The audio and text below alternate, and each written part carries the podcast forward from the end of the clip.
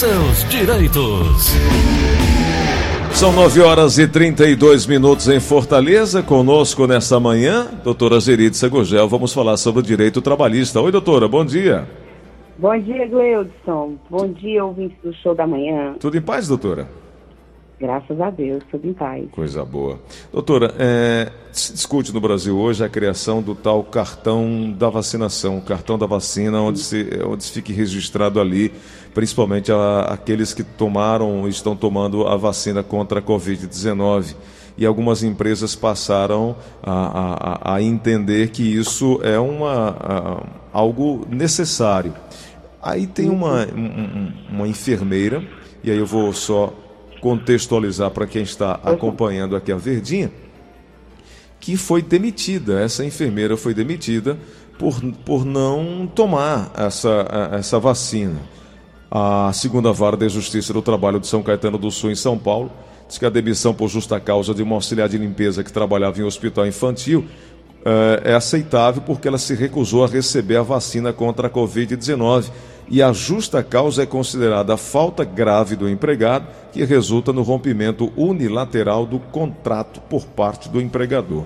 Doutora, isso de fato, esse entendimento sendo eh, agora criando essa jurisprudência, isso pode chegar a, a, a que todos os empregadores possam exigir isso? Ainda bem que chegou nesse consenso, porque esse negacionismo está começando a virar uma espécie de moda entre as pessoas. Né? E é um risco. causando assim, um grande espanto e que muita gente não está querendo tomar vacina, ou não tomou vacina, muita gente não está indo tomar a segunda dose, numa completa irresponsabilidade, né? Consigo mesmo e com os outros, né? Com a coletividade. Não está tendo esse olhar também para o outro, né?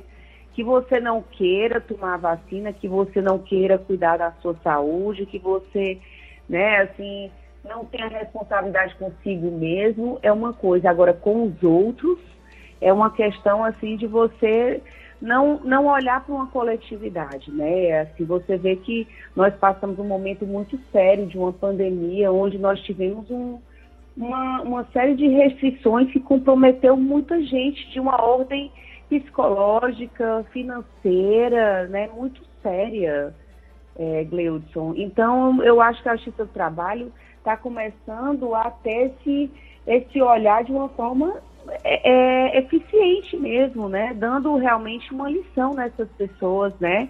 Então, logo uma pessoa da área de saúde que se recusou a tomar uma vacina, né, ela está ali se comprometendo não só com ela, mas como com outros também, né. Então, acho que foi uma atitude corretíssima de manter uma justa causa, quando ela se, se nesse momento, ela se recusa a tomar vacina, e se ela adoecer, ela pode estar contaminando outras pessoas também, né? Porque vai acontecer, como acontece com outras doenças, as variantes, né? Agora, doutor... Então, na hora que a pessoa se imuniza, não é que ela está, ela está tomando a vacina, não é que venham outras, outras variantes e, a, e não possa ser, é, a pessoa não possa se contaminar, mas aquilo ela vai estar mais fortalecida para que não esteja contaminando outras pessoas de uma outra forma, né? Uhum. E até a pessoa esteja mais resistente. Então, eu acho que é correta a atitude da Justiça do Trabalho e não ter uma justa causa para uma pessoa que tem esse nível de responsabilidade, sabe? De irresponsabilidade com o outro. Agora, nós não temos ainda uma regulamentação específica sobre isso e há uma divergência né, sobre aqueles que são favoráveis e os que são contra. Uh, e aí a senhora entende que, às vezes, o jornalismo, a arte do jornalismo é, é fazer perguntas incômodas, e aí eu quero fazer uma aqui para a senhora pelo seguinte porque como é, é, criar uma obrigatoriedade? Como chegar para esse colaborador e, e obrigá-lo? Porque ninguém é obrigado a fazer algo que não seja definido por lei. Obrigatoriedade Sim. fere o direito de escolha do trabalhador. Então, como é que o, o, o, colabor, o, patrão pode exigir isso do empregado? Olha, de fato, isso aí, assim, tem essa, essas duas coisas, né? Fere o direito de ir e vir, né, do, do empregado.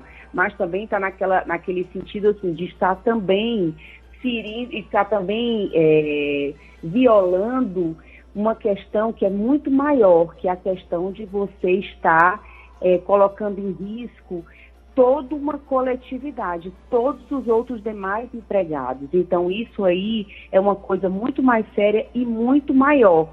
Né? Então, assim, se a minha empresa ela está ofertando ao, ao empregado a questão da saúde, exigindo uma, um documento que você esteja com a questão da, da, da, do cartão de vacinação em dia, que realmente é uma, é uma situação extraordinária que entrou nesse conceito todo, né?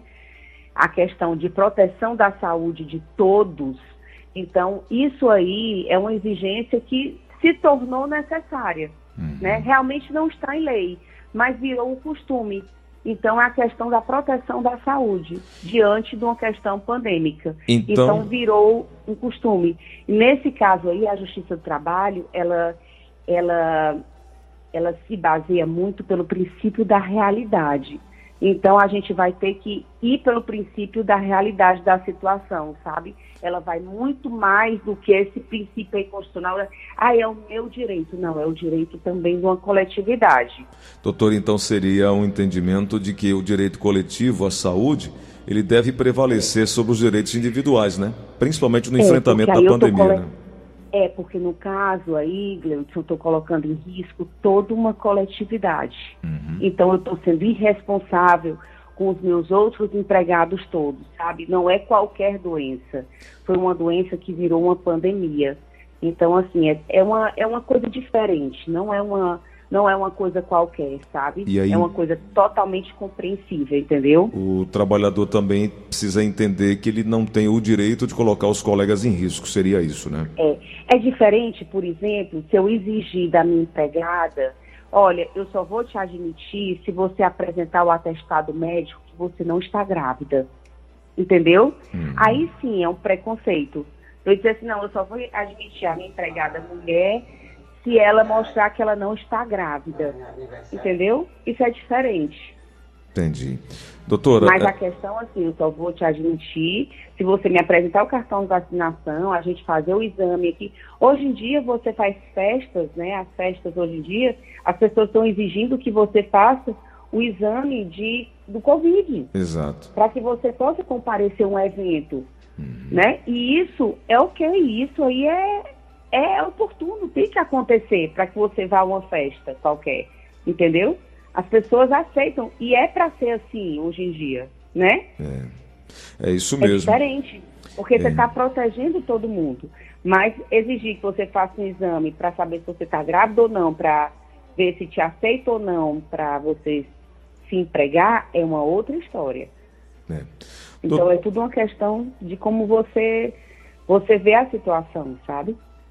Doutora, eu quero mudar agora a, o assunto, pegando o gancho da medalhista brasileira, a, a fadinha Raíssa Leal. Que linda. Linda, maravilhosa, de 13 anos. E um deputado acabou pegando o exemplo é, da Raíssa, de 13 anos, e levanta a bola mais uma vez aí sobre o trabalho infantil o deputado federal Sóstenes Cavalcante, do Democratas do Rio de Janeiro, ele deu na madrugada desta segunda-feira parabéns a Raíssa Leal, conhecida como a fadinha do skate, pela conquista da medalha, que aos 13 anos fez história ao se tornar a atleta brasileira mais jovem ao subir em um pódio olímpico.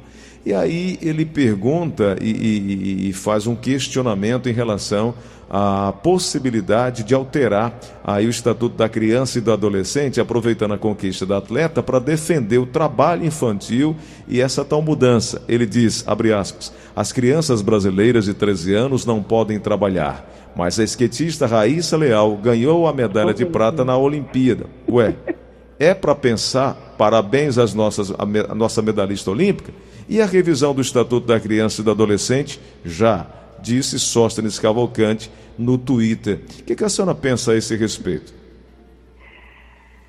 Ai, eu não sei nem o que dizer, viu? Agora você me pegou assim de, de assim, de surpresa, né? Eu, eu, penso assim, na verdade, tem essa questão do trabalho infantil, mas eu penso assim na questão realmente da conquista maior que a conquista da raiz, é quando você faz uma, uma coisa por amor, né? Quando, uma coisa é você fazer obrigado, você é obrigado a trabalhar. E uma coisa é quando você trabalha com aquilo que te desperta logo cedo, né? É, é o seu é o seu amor, né? É a sua o seu ofício que você faz com amor. Então, quando você faz aquilo com amor, não é trabalho, né?